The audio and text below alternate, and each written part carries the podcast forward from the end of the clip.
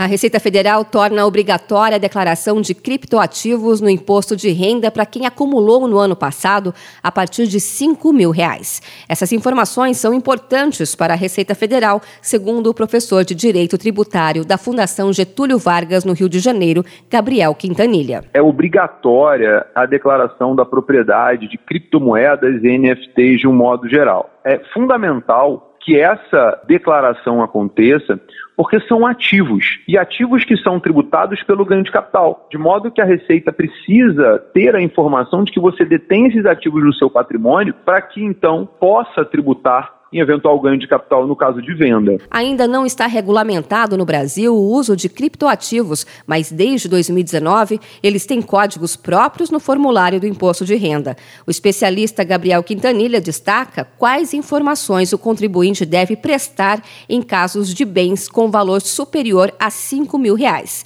Entre elas estão o tipo, a quantidade e onde o bem está custeado. Esses ativos são declarados como bens móveis, desde que o valor seja igual ou superior a 5 mil reais. E é importantíssimo que fique claro que nessa declaração deve constar o tipo, a quantidade e onde está custodiado, ou seja, o nome da empresa que faz a custódia com o respectivo CNPJ, ou se for o caso, a custódia própria tem que ser efetivamente declarada também. Entre elas estão o tipo, a quantidade e onde o bem está custodiado. Os criptoativos com valores menores que 5 mil reais não precisam ser declarados. Por exemplo, se a pessoa tem 5 mil reais em bitcoins e 3 mil reais em NFTs, só está obrigada a declarar os bitcoins. Mas o professor de Direito Tributário sugere que mesmo os valores mais baixos sejam informados na declaração do imposto de renda. Se o valor de aquisição for inferior a 5 mil reais,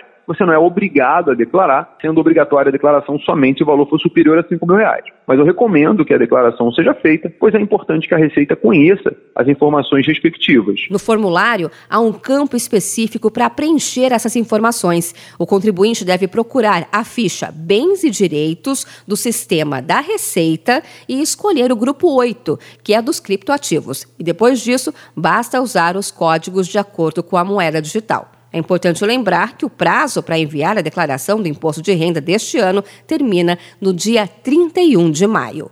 De São Paulo, Luciane Iuri.